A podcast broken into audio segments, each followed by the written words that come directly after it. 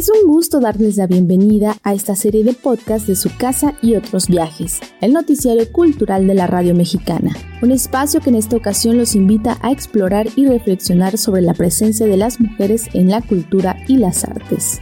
En el capítulo anterior hablamos sobre las mujeres en las letras. Desde este ámbito y en especial desde la literatura clásica, pudimos conocer que la presencia de las mujeres estuvo muy limitada y a menudo se retrataba de una manera estereotipada y reducida a los roles secundarios y subordinados. Sin embargo, hacia el siglo XX, el surgimiento del movimiento feminista permitió la ruptura de lo convencional. No obstante, el canon masculino ha sido históricamente dominante en la literatura. Incluso pareciera que nombres como William Shakespeare, Edgar Allan Poe o James Joyce son mucho más relevantes, y es que son estudiados ampliamente y además son considerados como parte esencial del patrimonio literario y cultural. De ahí que la escritora chilena Diamela El Tit emprenda una campaña para luchar contra el sesgo implícito de género y racismo que se mantiene vigente en pleno siglo XXI. Una vez que han colapsado los dogmas que señalaban que la mujer no contaba con las mismas capacidades intelectuales de los hombres, entre otros muchos supuestos, ¿por qué continúa inalterable la discriminación y una evidente misoginia? Habría que preguntarse por qué la mujer, así como totalidad y de manera mucho más intensa y con mayor violencia en sectores no elitistas, permanece de manera inalterable en una posición subsidiaria. Una pregunta radical si se piensa que la mujer representa prácticamente la mitad de los habitantes del mundo. La escritora introdujo en esta lucha por la equidad literaria un tema relevante, el cual es la desbiologización de la letra.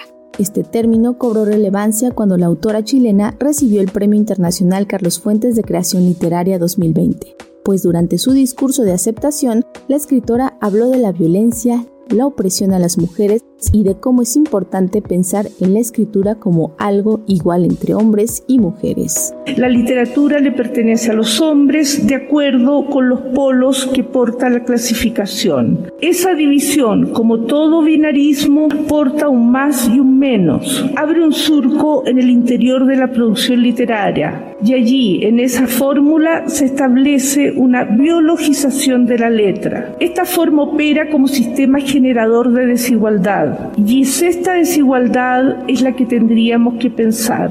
En estos años me ha movilizado el deseo por la equidad literaria, la desbiologización de la letra. Siempre he pensado que una escritora no es una garantía de excelencia, pero un escritor tampoco. Lo importante es la escritura, la estética. Lo que me moviliza es la democratización real de la escritura, hasta donde concurran autoras y autores sin más garantía que el poder del libro. Desbiologizar la escritura. Me pregunto si acaso no deberíamos leernos como una igualitaria polis, unida por el siempre sorprendente cuerpo de la letra.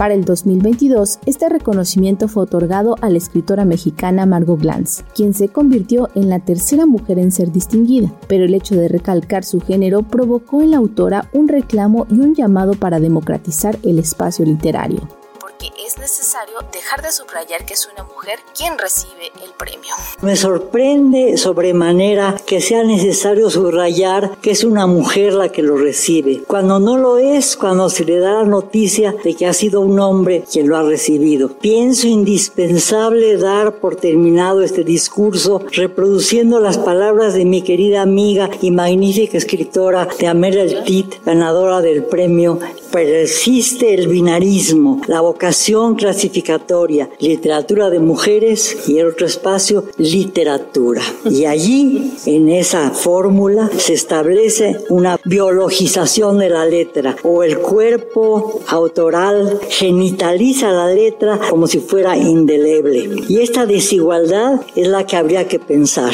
Me parece indispensable democratizar el espacio literario, desbiologizar la escritura. Lo subrayo, lo suscribo. Si no lo hacemos, caemos en el tradicional esencialismo donde siempre se ha encasillado a la mujer.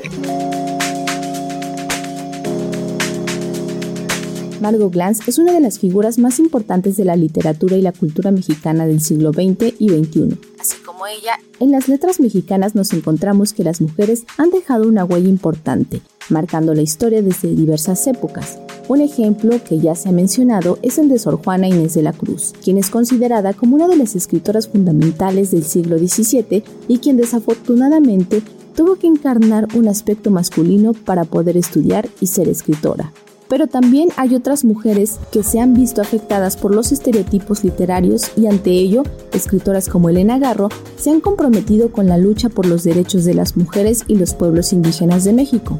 Incluso la escritora Rosario Castellanos hizo de lo femenino el tema medular de su obra como lo señaló la investigadora Leticia Romero Chumacero. Rosario Castellanos, Mesa Redondo y Elena Garro, quienes en sus trabajos en narrativos y en el caso de por lo menos dos de ellas, el trabajo para teatro, trabajo dramatúrgico y de carácter ensayístico también, cuestionan los roles de género y particularmente se mofan, sobre todo Rosario Castellanos, de esos roles, de su incapacidad para expresar de manera plena lo que somos las mujeres, quienes hemos sido mujeres, toda nuestra capacidad para hacer todas las posibles, eh, para tocar todos los posibles registros de lo humano, desde los más sublimes hasta los más dolorosos, todos, sin tocarse el corazón, lo han expresado en sus obras literarias, las tres.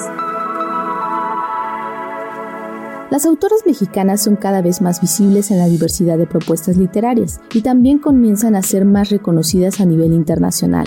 Tal es el caso de la escritora Elena Poniatowska, la cuarta mujer en recibir el Premio Cervantes 2013.